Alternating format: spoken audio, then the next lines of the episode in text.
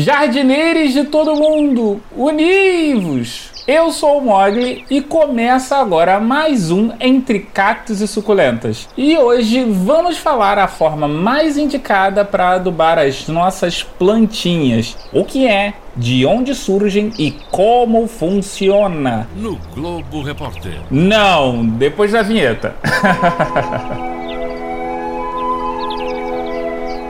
Entre Cactos e Suculentas.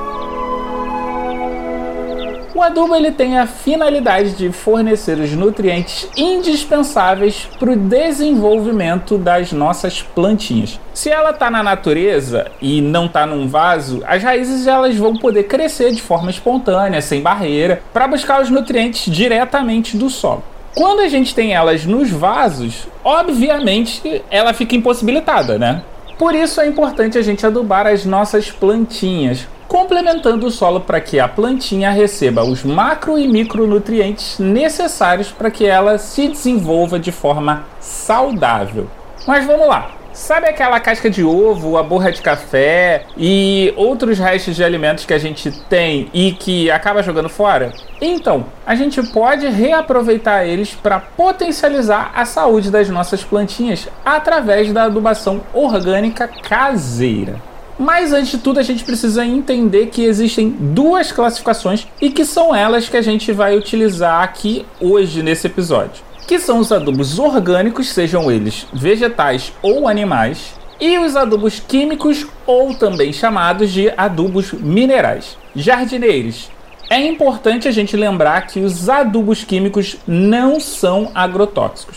Na verdade, eles têm uma função totalmente diferente. O agrotóxico, ele é um veneno que é utilizado para eliminar praga, doença e tudo mais.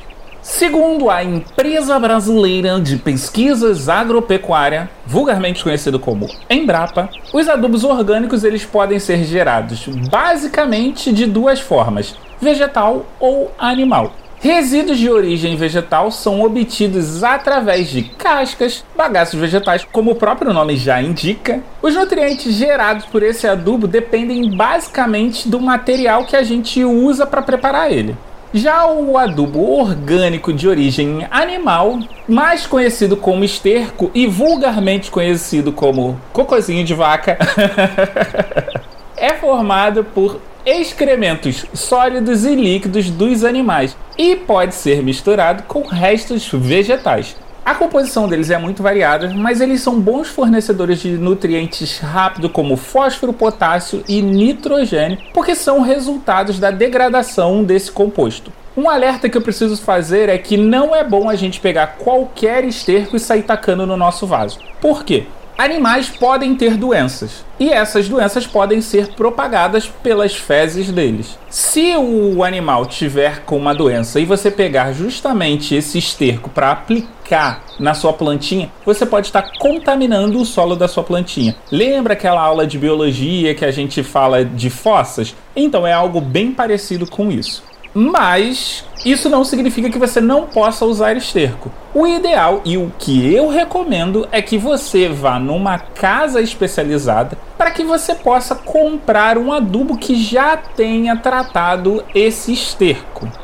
Existe uma gama muito grande de adubos. Eu aqui Vou te ajudar a desmistificar alguns deles e ao longo dos próximos episódios eu vou acabar trazendo algumas opções que você pode utilizar para que você não corra o risco de acabar matando a sua plantinha.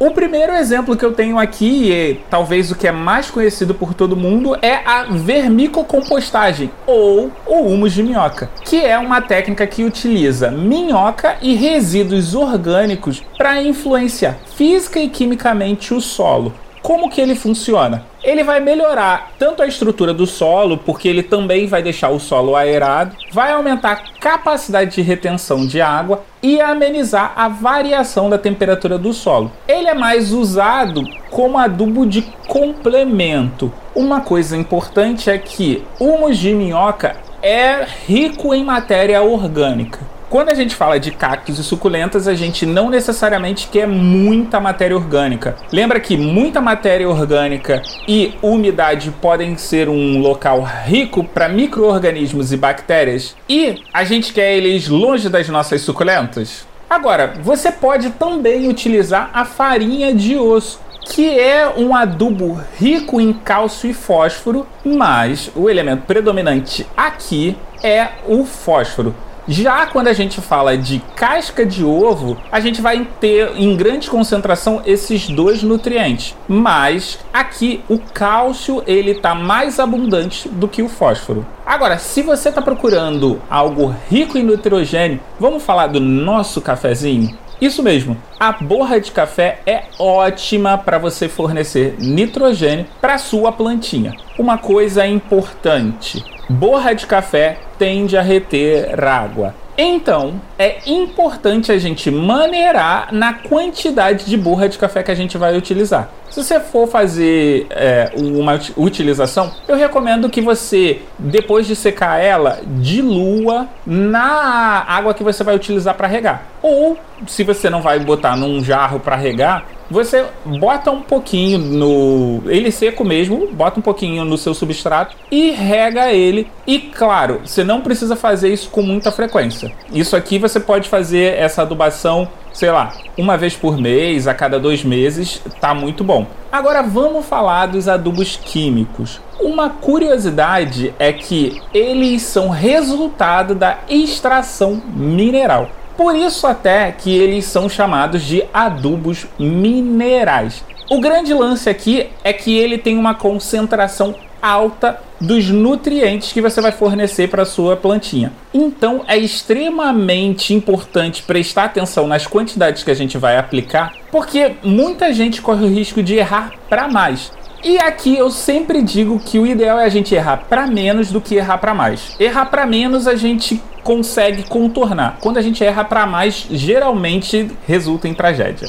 Os adubos minerais mais conhecidos são os NPKs, que são utilizados geralmente em áreas externas como jardins e hortas. Não é recomendada a utilização dele em vasos porque eles têm uma alta concentração de nitrogênio, potássio e cálcio. Lembra da tabela periódica?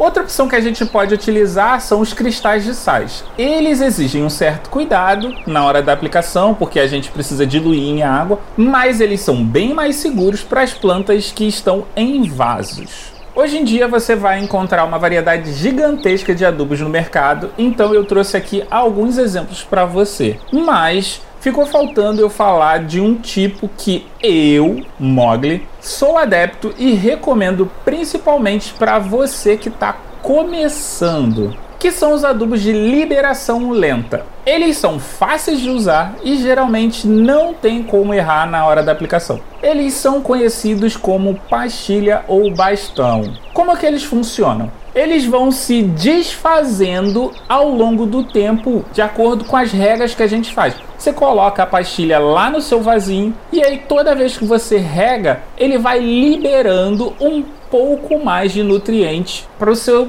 cacto e para sua suculenta. Por serem adubos de liberação lenta, o espaçamento entre uma aplicação e outra é bem maior do que a maioria. E isso vai diminuir muito a possibilidade de você matar a sua plantinha por excesso de adubação. Uma dica valiosa que eu posso dar é sempre, eu disse sempre leia os rótulos dos produtos que você está comprando, porque lá vão estar tá as informações importantes, como, quando e quanto você deve utilizar. Esse episódio ele não é para que você passe a utilizar adubos indiscriminadamente. A ideia desse episódio é que você precisando de algum nutriente para sua plantinha, possa fazer mão do adubo. É quase como para gente, seres humanos, vitamina. A gente não sai tomando complexo de vitamina. Claro, tem algumas pessoas que saem tomando toda hora. Mas é o seguinte, o ideal é que a gente só tome um complexo vitamínico quando a gente precisa. Então, se você perceber alguma carência no, nas suas plantinhas, você pode utilizar um adubo.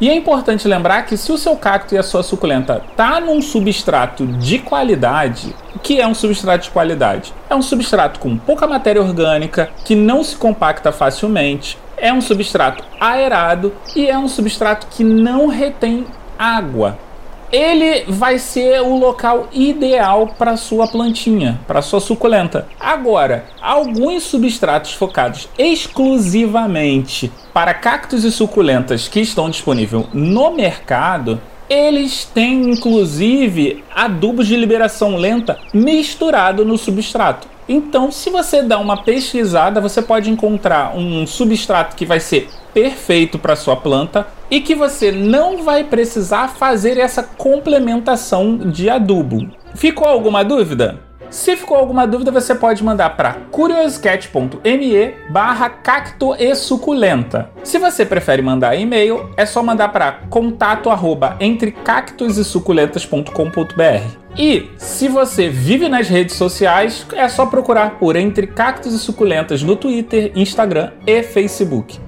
Agora, você pode ouvir o Entre Cactos e Suculentas em todos os agregadores de podcast, plataforma de streaming, inclusive no nosso site que é entrecactosesuculentas.com.br. Esse episódio foi editado por mim mesmo, tem a voz na vinheta da maravilhosa Aline Hack do Olhares Podcast e uma pequena inserção do Globo Repórter. Eu vou nessa, fui!